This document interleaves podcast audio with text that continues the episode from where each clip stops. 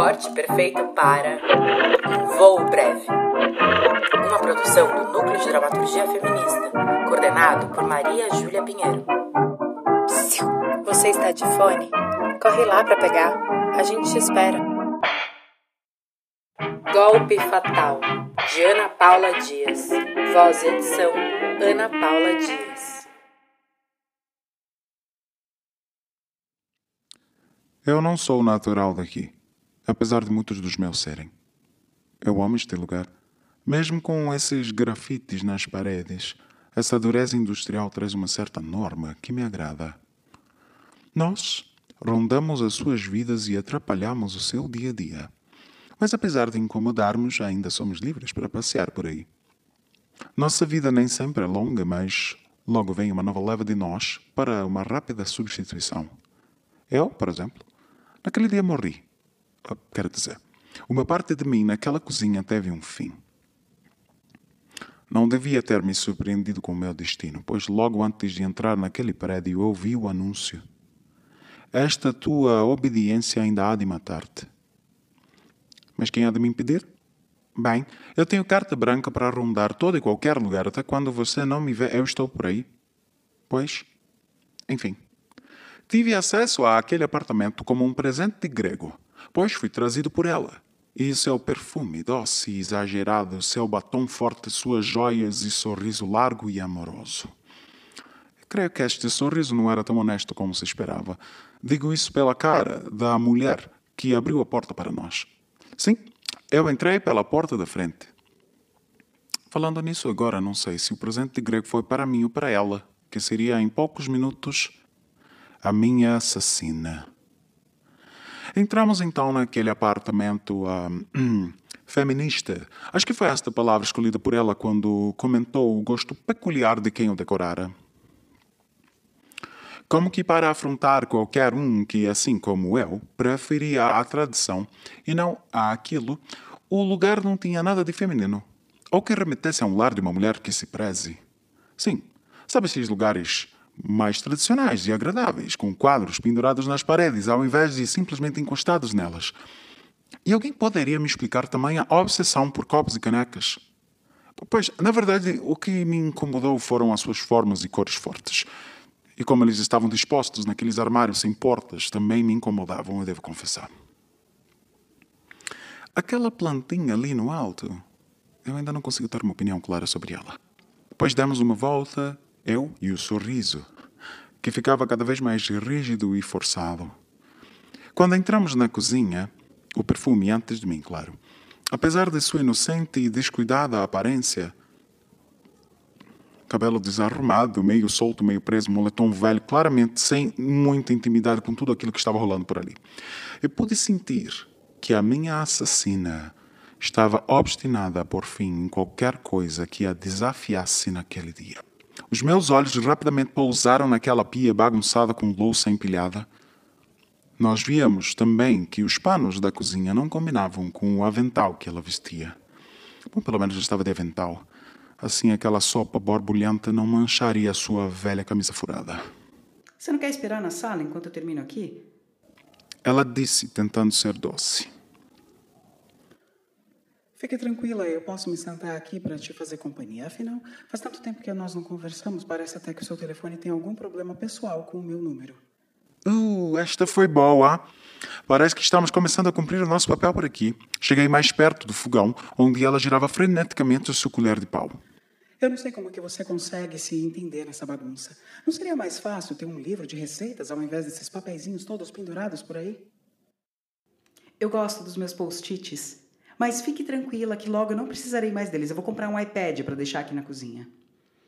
Eu não sei por que, você gosta dessas coisas digitais tão frias. A sua prima está fazendo um livro de receitas para deixar para a filha dela. Ela está escrevendo à mão. Você precisa ver que belezinha. Bom, cada um faz o que pode, né? Mas eu acho que se ela educasse a filha dela para ser uma mulher independente e confiante, seria talvez uma lembrança melhor. Eu estou tão perto que é como se assistisse a uma luta de dentro da arena. Lá vem você a querer brigar e ser dona da verdade. Eu só estou dizendo que seria. Eu não estou querendo ser dona da verdade. Até porque qual seria. Saco esse mosquito, filha da puta! Filha, você poderia ser mais doce, você não acha? E foi aí, com esta frase como motor propulsor, no calor do momento que ela pegou o pano que estava em seu ombro e numa estingalada só, deu fim ao mosquito. Mulheres não precisam ser doces o tempo todo, pois não precisam agradar vo nem você nem o mundo o tempo todo. Eu tô tentando fazer com que nós tenhamos uma boa convivência, mas se você não consegue amar quem eu sou do jeito que eu sou, será muito difícil eu também te amar. Pois eu decidi que se você nunca fez questão de poder ser você sem se preocupar com o que os outros pensam, eu faço. Eu não vou mais aceitar você me dizendo como eu devo ser. E foi assim, com esta frase como motor propulsor, que ela deixou sua chama interna brilhar e me matou. Pelo menos o que existia de mim dentro dela.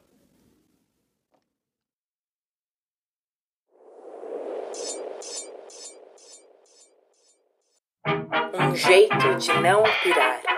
Texto e voz, Lígia Fonseca.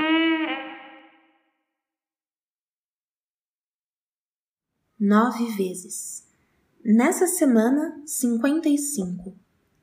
Eles chamam de transtorno obsessivo compulsivo. Eu chamo de ordenamento quantitativo dos sons do mundo, ou de contagem de barulhos a fim de não alcançar os surtos. De modo resumido, um jeito de não pirar. Eu pratico desde criança com as sílabas que saem das bocas das pessoas. Eu te explico o método. Quando alguém me pergunta crédito ou débito, eu primeiro conto quantos pedaços essa frase tem. Essa tem sete. Confere? Depois, constato se é ímpar ou par, nesse caso é ímpar, e por último eu respondo a minha forma de pagamento. É assim com as músicas, com os toques dos celulares, com as buzinas, com os ruídos das construções. Se chega aos meus ouvidos, tem que passar pelo tal ordenamento. Em casa, a contagem ganha registro. Eu tenho uma agenda física organizadora que faz às vezes de melhor amiga nessas incontáveis horas aqui dentro. Escrevo nela, além das listas do que comprar, do que fazer e do que ser, os números dos sons do dia. Enquanto escrevo, meu corpo relaxa, como se todas as cordas de um instrumento antes tensas se soltassem. E aí, dentro de mim, um profundo silêncio passa a ocupar espaço. E essa sensação é o mais perto de paz que eu posso atingir. É ótimo, eu inclusive recomendo o método. Se meus ouvidos não mentem, a minha vizinha bateu suas mãos para matar mosquitos exatas 55 vezes durante a semana. Nós temos um laço silencioso muito estreito, já que compartilhamos a batalha contra os insetos voadores que insistem em coabitar o nosso bairro. De vez em quando, eu penso que meus órgãos escutadores mereciam estar em outro corpo. Talvez o de uma grande maestrina que se ocupasse tanto organizando as suas partituras que talvez nem notasse a invasão dos mosquitos. Na mesmice dos meus minutos, algo dissonante aconteceu. Foi agora há pouco, durante o preparo dos nossos jantares, meu e da minha companheira de batalha, separados por uma parede. Eu já tinha contabilizado oito palmadas quando ouvi a derradeira, acompanhada de um cheiro incrível de molho de tomate. Da vizinha, não meu, infelizmente. Ela sou certeira e definitiva. Viva! Eu não tinha dúvida de que aquela foi a responsável pela morte da mosca intrusa. Meus ouvidos nunca falham. Tá, Ajudou ter a confirmação de número 4, portanto, par, finalmente.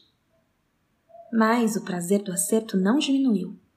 Eu tô até considerando bater na porta dela, mostrar minha página cheia de anotações sobre suas mãos e sons e pedir um pote com um pouquinho do molho.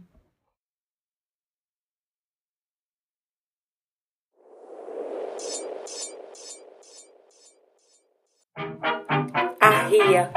Texto, voz e violão, Victor Juliano.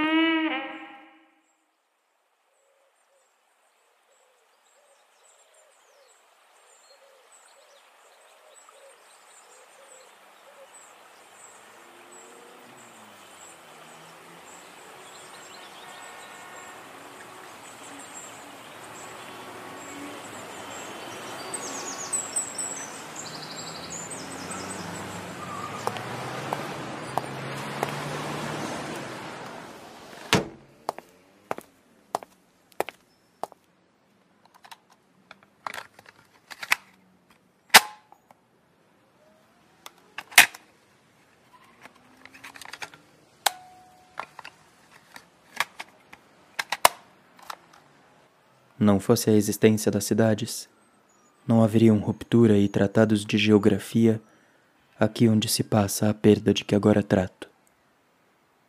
O filho dela não retorna, já tem dias. Ali onde chamam margem, moram muitos de sua prole, brotos e bichos entre os quais vivem mosquitos. Pequenos intrusos do dia a dia, eles também são filhos da ria.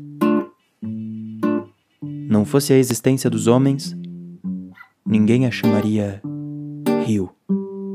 Conservaria sua estirpe água, portanto seria ria. Disse que ela corre onde corre, pois não suportaria ver Lisboa com barreiro. Separaria Nova York e Disneylândia, fossem elas suas vizinhas portuguesas das cidades fazem objetos, sempre à venda, e para vender mais, unem bandeiras. Pratinhos, chaveiros, canecas, que dos armários param em ribanceiras. Mas lá já corria esta ria, antes de haver enfincado insígnias. Dela, hoje, mais um filho se perdeu. Mosquitos como são, mosquitos voam longe, são folgazes, falam alto, disse que invadem residências, zombam do perigo à face deles, unem nos ouvidos. Costumam voltar para casa. Aquele não. Sem saber se fugia ou morria para outro continente, ou de paulada, ou de veneno, ou de água fria. Descansava à noite mais um dia, tendo perdido mais um filho, a ria.